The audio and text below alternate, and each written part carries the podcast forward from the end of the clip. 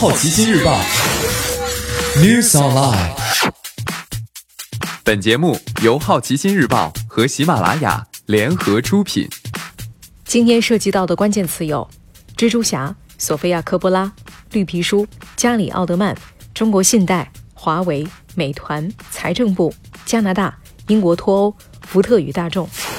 首先关注到的是一组娱乐资讯：《蜘蛛侠：英雄远征》发布两支预告片，国际版和北美版有非常多不一样的镜头。彼得·帕克与朋友们一起参加学校组织的欧洲游，而尼克·弗瑞局长突然出现，需要彼得完成任务。影片将于七月五号在北美上映。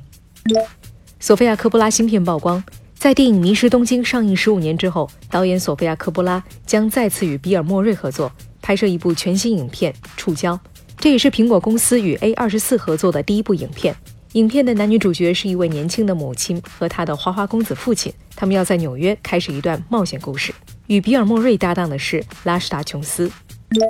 金球奖最佳影片《绿皮书》首发中字片段。《绿皮书》出自一本历史上真实存在的黑人出行指南。该书由黑人邮政员维克多·雨果·格林编写，标注了曾经在种族隔离和歧视有色族裔的美国南部黑人可以入住的旅店、可以就餐的餐厅。电影中，钢琴家和司机凭借着绿皮书的指引，开车前往美国南部巡演，并在旅途中产生了跨越种族和阶级的真挚友情。绿皮书由阿里影业联合出品，有望在今年三月份引进内地上映。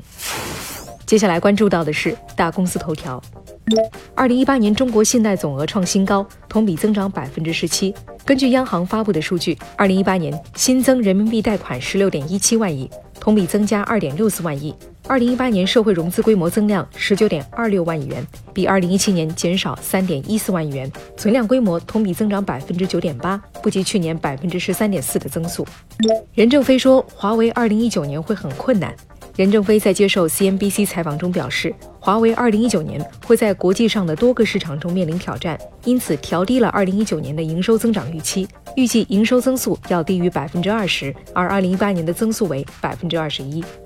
美团推出了买菜独立应用，美团旗下小象生鲜上线了一款名为“美团买菜”的手机应用，主要为社区居民提供送菜到家的服务。目前还在内测当中，先在上海的周家嘴开通了服务站，该服务站一点五公里内可使用该应用，但目前小象生鲜在上海还无门店。